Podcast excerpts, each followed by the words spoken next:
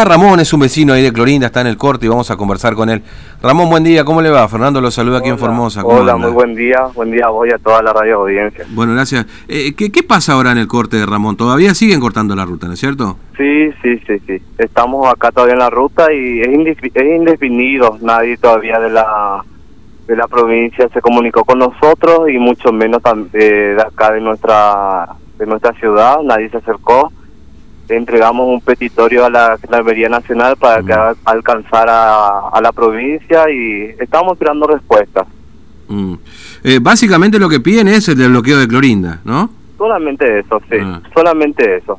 Hay gente que pide la renuncia a la mesa del COVID directamente, pero más lo que queremos es que, que desbloqueen nuestra ciudad. Dice, en la mesa COVID dicen que está desbloqueado Clorinda, pero ¿qué pasa? Nosotros para irnos a Formosa Capital necesitamos un PCR negativo y hacer 15 días de cuarentena. Y es injusto, es injusto porque en todas las provincias, eh, otras localidades pueden ir tranquilamente a la capital provincial y salir de la provincia. Y nosotros no, somos discriminados. No es justo. Claro. Este, ahora, el tema es que no dialogan con nadie, digamos, es decir, nadie se va a presentar ahí como para para ver, bueno, cómo nosotros hicimos, nosotros los vecinos autoconvocados hicimos 13 marchas pacíficas en total, Mm. Hace 110 días que estamos bloqueados. Entregamos tres petitorios, tanto en la provincia, por, en, la, en la ciudad capital, como acá en la localidad de Clorinda, y nunca fueron respondidas la, los petitorios firmados por más de 2.000 vecinos acá en la ciudad. Así mm. que este nosotros nunca fuimos partícipes de cortar una ruta, pero esta es la única forma de que nos escuchen también, no no hay otra, no nos quedó de otra.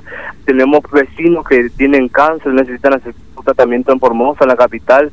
Tenemos eh, personas que tienen que ser operados directamente. Al ser de Clorinda no nos dan el turno, nos discriminan. Y no mm. es como piensan, acá no hay ni un caso positivo de COVID.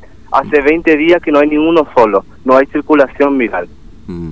Sí, esto, esto, esto también se dice. Bueno, ayer, mira, lo escuchaba el gobernador que decía que la, la frontera de Formosa tampoco están cerradas, digamos, ¿no?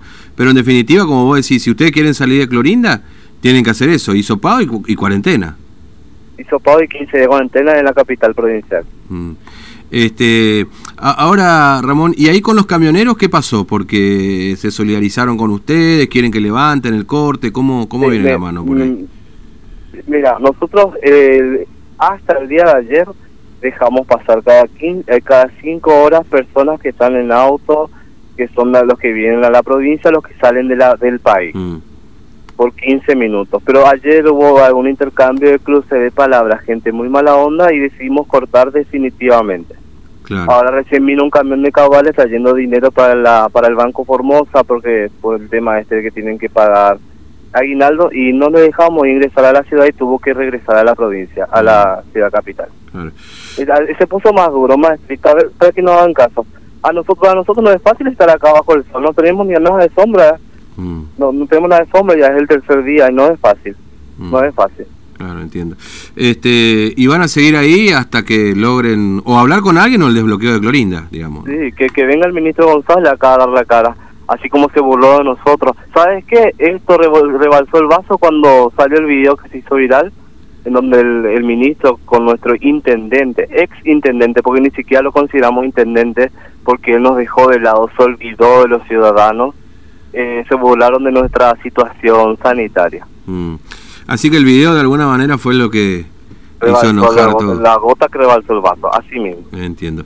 Bueno, ¿cuánta gente más o menos hay en el corte ahí, Ramón?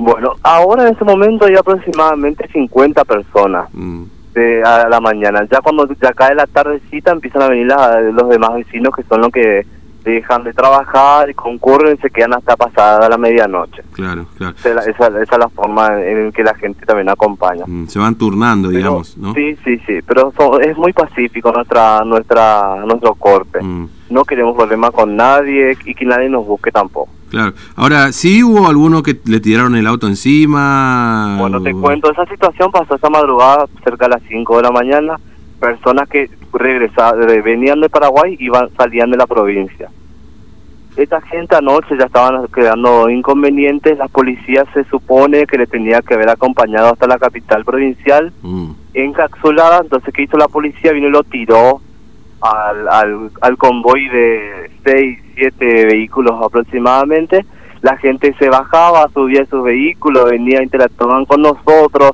discutían.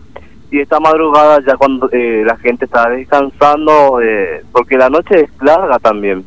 Y cuesta mucho, hay mucho mosquito, hay que hacer humo, mm. cuesta, el campamento de, hay que estar. Claro, sí, no, aceleraron el vehículo y le pasaron a, eh, le chocaron a una compañera que estaba acá y ahora esta esta, esta mujer está está internada, mm. pero no por suerte no pasó nada grave, pero la persona que le chocó está detenida por Gendarmería Nacional y, supone, esto, esto es responsabilidad del gobierno. Que llega a pasar algo y es todo responsabilidad del gobierno, que no nos quieran culpar a nosotros. Fuimos muy pacíficos, hace 110 días que fuimos que somos pacíficos y se terminó, ya no hay más calma, mm. ya se, acabó. Mm. Lo que faltó ahí es diálogo también, Ramón, es decir, eh, porque usted, como usted dice, nosotros... Es que te cuento, nuestro ah. intendente nunca nos recibió, nunca nos recibió nunca. Mm. Claro, y esto esto profundiza un poco lo que ustedes sienten. Porque, ¿Qué pasa? El intendente no se preocupa porque él es el comerciante y al recibir sus camiones todos los días no le interesa que nosotros estemos en la situación en la que estamos. ¿Por qué no, llevan la, ¿por qué no le dan a, la, a, las fuerzas federales a, sobreguardar nuestras nuestras costaneras para que no, no, no pasen los paraguayos? ¿Por qué a nosotros nos usan de, de bloqueo sanitario? ¿Por qué mm. nosotros tenemos que estar fuera de la protección de la provincia. Mm. ¿Cuál es el miedo de la provincia? ¿Demostrar que la, la parte sanitaria eh, eh, es fea? ¿Eso quieren demostrar? Mm. Bueno, Ramón, te agradezco mucho tu tiempo, muy amable, gracias por contarnos. que nos acompañen, por favor, eh, es una lucha que, que lo va a claudicar hasta que hasta que desbloqueen la ciudad. Nosotros necesitamos que desbloqueen, nosotros no vamos a llevar ningún virus a la capital provincial. Que quede claro, nosotros no, no, no, no, no somos enfermos, es lo que nos hacen sentir. Le pedimos por favor a los médicos por Formosa que nos den los turnos. Necesitamos seguir con nuestras mm. vidas. No podemos hace 110 días estar eh, pausados en nuestra vida. No es justo. Ramón, un abrazo. Gracias por atendernos. Muchas gracias a ustedes. Bueno, Ramón, un vecino ahí de, de Clorinda, bueno, está en el corte. Eh, por supuesto, siempre decimos que los cortes no, no están bien, obviamente, porque terminan afectando a gente que no tiene nada que ver con el asunto. Pero bueno, inmediatamente...